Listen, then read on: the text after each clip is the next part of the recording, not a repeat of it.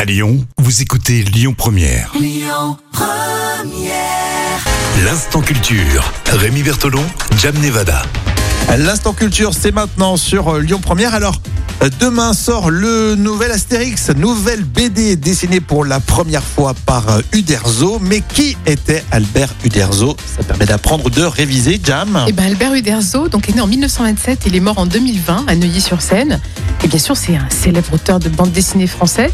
Et au départ aussi, il était éditeur et homme d'affaires aussi. hein. Mhm. Et Double, double casquette. oui, Albert euh, Uderzo euh, naît avec 12 doigts, donc c'est quand même étonnant. Incroyable cette anecdote. Et Ah il est ouais. aussitôt opéré hein, de cette D'accord, anomalie. donc euh, effectivement, ça n'a pas C'est dû marquer, étonnant, mais- quand même. Ah ouais, non, mais c'est vrai pour un dessinateur. Et très jeune, euh, Albert Uderzo, euh, donc, euh, en 1938, euh, s'installe à Paris avec sa famille. Euh, Ils sont d'origine italienne. Mhm. Et à cette époque, donc, il découvre, euh, euh, voilà, en fait, euh, le dessin, la peinture, mais il découvre euh, surtout qu'il est daltonien. C'est Il ça, est en fait. daltonien.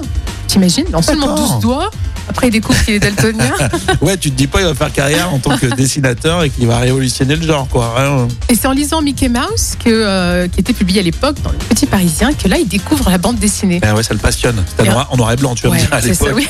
Il était daltonien, donc Ça allait mieux, c'est clair. C'était- Et en 1934, Albert Uderzo donc obtient la nationalité française. Et Oui, en de, tant qu'Italien. ouais. oui.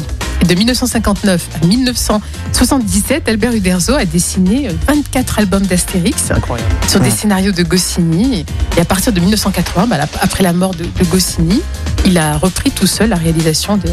Bon, Les est-ce que, aventures est-ce que vous Astérix. êtes. bah, c'est bien, vous êtes fan, vous, de, de, de BD en général euh, et de celle d'Astérix, cette nouvelle BD qui sort euh, demain. On parlera justement euh, du scénariste euh, demain euh, dans l'instant culture.